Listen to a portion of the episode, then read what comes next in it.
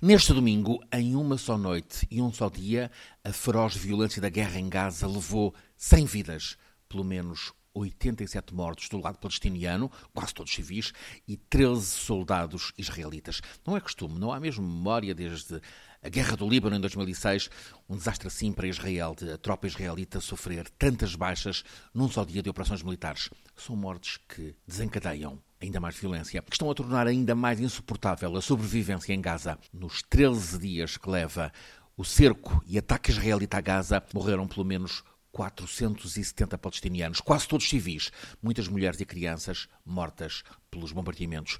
Este domingo dos 100 mortos foi o dia de mais terríveis custos humanos nesta guerra. Os israelitas não estão habituados a perder e perante as 13 baixas que sofreram, desencadearam um rolo de terror sobre Shujaia, um massacrado bairro de casas amontoadas, onde vivem umas 40 mil pessoas, um bairro mesmo junto à linha de fronteira de Gaza com Israel, um bairro que aponta de uh, vários túneis que cruzavam essa fronteira. A vida tornou-se um exercício de terror para toda a população na faixa de Gaza. É um território com não mais de 40 km de comprimento e 10 de máxima largura, onde vive milhão e meio de pessoas. É uma das porções de terra com mais alta concentração de pessoas por metro quadrado. É uma população que, dia após dia, mês após mês, ano após ano, vive no que é considerado uma prisão a céu aberto. O cerco imposto por Israel estrangula tudo. Apenas uns 20% da população de Gaza têm trabalho. A maioria não tem acesso à água com os níveis imprescindíveis de potabilidade. Os alimentos são escassos e, sobretudo, não contêm as necessárias calorias. A esperança de vida em Gaza diminui em cada ano.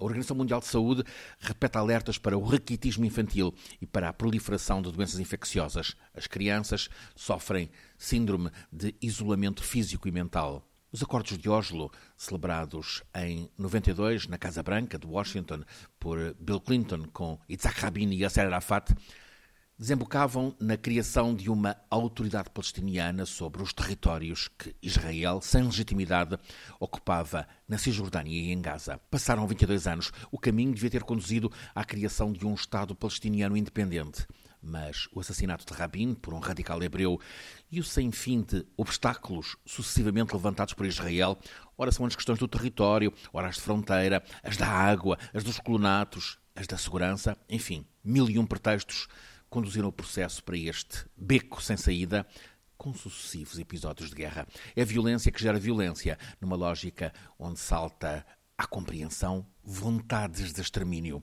A revolta da Praça Tahrir no Cairo e a eleição há dois anos no Egito do presidente Morsi e a vitória da Irmandade Muçulmana deram fulgo e esperança ao Hamas e à população que este movimento lidera em Gaza. Mas o derrube de Morsi e a tomada do poder outra vez pelos militares no Egito, agora com Al-Sisi, fez colapsar esse apoio e a esperança. A Palestina, que ao longo de décadas era a primeira causa do mundo árabe, vem perdendo prioridade com outros conflitos, do Iraque à Síria, a passarem para a frente. A divisão da Palestina em duas Palestinas, uma da Fatah e outra do Hamas, complicou o cenário. Israel jogou na divisão, criou pontos com a autoridade palestiniana, ao mesmo tempo que diaboliza o Hamas. A criação na Palestina de um governo de unidade nacional pôs a direita israelita em sobressalto. Chegamos assim a este novo episódio mais brutal de guerra, que leva já 13 dias. A usura do tempo tem funcionado ao longo dos tempos, a favor de Israel. O Egito de Al-Sisi deixou de puxar a favor da Palestina, cujos principais apoios se limitam agora ao Qatar e à Turquia. É certo que a Turquia é o gigante político regional e que o Qatar, sendo um gigante económico, é um Estado minúsculo. Não chegam a influência política para equilibrar a balança geopolítica global que, de modo contínuo, favorece Israel. A América, com Obama e Kerry, tem dias em que resiste à pressão imparável do lobby judaico. A Europa, ora sim, ora não, dividida no seu interior. Dia após dia, chegam-nos os números das baixas na guerra de Gaza. E o mundo parece indiferente, como pareceu indiferente pela inação aos 150 mil mortos na guerra da Síria.